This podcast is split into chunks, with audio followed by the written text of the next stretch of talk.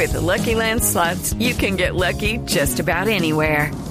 This is your captain speaking. Uh, we've got clear runway and the weather's fine, but we're just going to circle up here a while and uh, get lucky.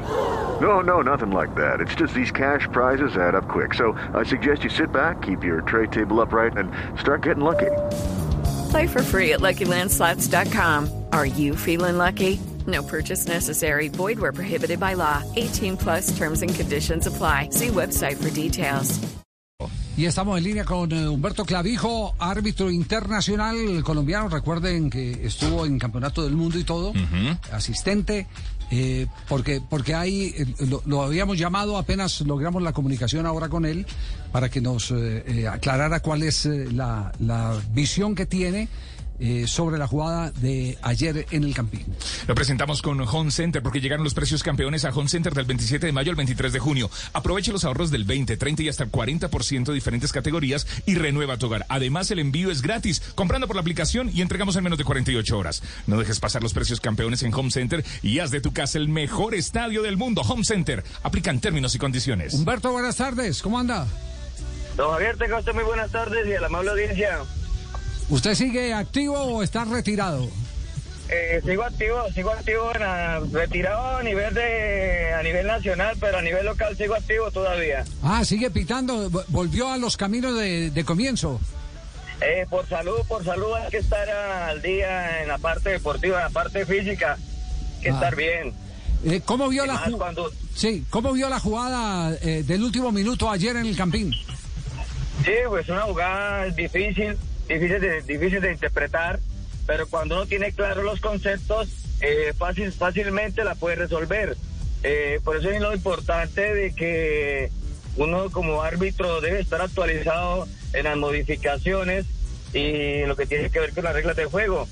Eh, en los diferentes cursos o en las diferentes pretemporadas que tuvimos con el presidente de CNM y de aquí de Colombia, hablamos de que esta mano no está evitando ningún ninguna acción de pase de gol ni nada, él viene de, un- de un compañero donde viene de un compañero donde y más esta acción es esa que es muy muy encima donde el compañero no puede quitar la mano, es un balón que llega inesperado.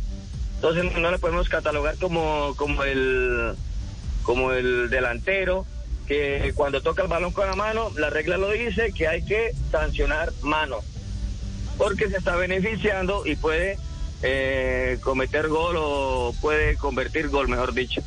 Sí, el hecho que venga de un compañero y que no tenga trayectoria a la portería es eh, eh, un eh, eh, motivo esencial para pensar que no es una mano punible. Exactamente, pero estos compañeros que estuvieron ayer, quiero resaltar el trabajo que hicieron en, en cuanto a esa situación, que fue un momento difícil porque fue en los últimos minutos donde hay que tener cabeza fría para poder calificar una acción de estas y creo que tomaron la mejor decisión. Creo que lo hicieron muy bien, muy bien y, y, eso es importante que los compañeros árbitros que están a nivel nacional se actualicen para que así mismo todos tengamos un solo concepto de poder observar diferentes situaciones de juego. Perfecto, nos queda claro, Humberto, muy amable, gracias por la actualización. Ok, don Javier, un placer y me alegra mucho, siempre atento a cualquier situación que pueda colaborar. Bueno, Muy amable, gracias a Humberto Clavijo. Este sí es buen árbitro, Javier, ¿sí yo? ¿Verdad? Sí, ¿Cómo sí. cómo habla, con propiedad y todos los reglamentos y Qué todo? horror, no. Pero esa explicación que usted dio, Javier, creo que es la, la- Sí, claro, esa explicación la es la explicación que usted acaba de dar es la razón por la cual no se pita la Claro, máxima. claro. ¿Puede repetirla, por favor? Para que le quede claro. Hagamos más bien el Señor, comercial, sí, claro. estamos Señor colgados, director, sí. hoy están felices los, los, opi- los epijados. De martes a viernes. De martes a viernes estaremos llenos de fútbol. No te pierdas a Pacho Vélez, Oscar Cort. ¿Fue mano no fue mano la que está reclamando Millonarios en el último minuto No, del partido? señor. No, Fue- no, no, mano fue, Sí, que no fue una mano punible es otra cosa, pero mano fue. Eh, las La opiniones pelota andan- pegó en, la- en las dos En manos. las dos manos. Fue doble mano. Muñeca derecha y antebrazo izquierdo. ¿Sí o no, mano? Está, está, está la opinión dividida. Está la opinión dividida. Eh, Armando Pérez, uno de los árbitros internacionales eh, más brillantes que ha tenido nuestro país, estuvo en el Campeonato Mundial de Italia 90 cuando no estaban especializados Los jueces de línea. jueces de línea. eh, estuvo en la final, fue asistente en la final, eh, nos explica a su modo de ver y entender el por qué se pitó o se dejó de pitar esa mano de ayer. Yo creo que más allá de pretender calificar la acción de lo que debería de haber hecho el árbitro, si sancionaba o no sancionaba el tiro libre y por supuesto penal por ser eh, la mano dentro del área, lo que me extraña es lo que está pasando en los últimos partidos que yo he observado con el VAR, porque el VAR se hizo para ayudar en las situaciones en que el árbitro pueda tener alguna duda. Y hay una doble vía. O bien lo llaman del VAR a que consulte, o bien él, si tiene una duda que se le presentó dentro del terreno de juego, pide consulta con el VAR. En este caso específicamente, eh, debe ser claro que el árbitro vio la acción, simplemente calificó que no era pero no le interesó ir al bar, ni los del bar parece ser que lo hayan llamado y no consultaron. O sea, lo que me extraña es por qué los árbitros no están yendo ya a consultar al bar o por qué desde el bar no los están llamando a consultar. Sería que hubo cambios en las directrices, eh, en las instrucciones para los árbitros. La verdad, no lo sé pero me queda esa gran duda. En cuanto a la mano del partido de Millonarios Tolima el día de ayer, habría que analizar dos situaciones muy puntuales. La primera es que el cabezazo del que rechaza es muy cerca del jugador que interfiere el valor con la mano. Es muy cerca y parece ser que lo coge muy sorpresivamente. Sin embargo, la mano está demasiado desplazada y pareciera que en última instancia él es el que eh, la utiliza para evitar que mm, la trayectoria del balón. Es una jugada muy difícil, bastante difícil, sin embargo, yo me inclinaría por el lado de ser una jugada para penal.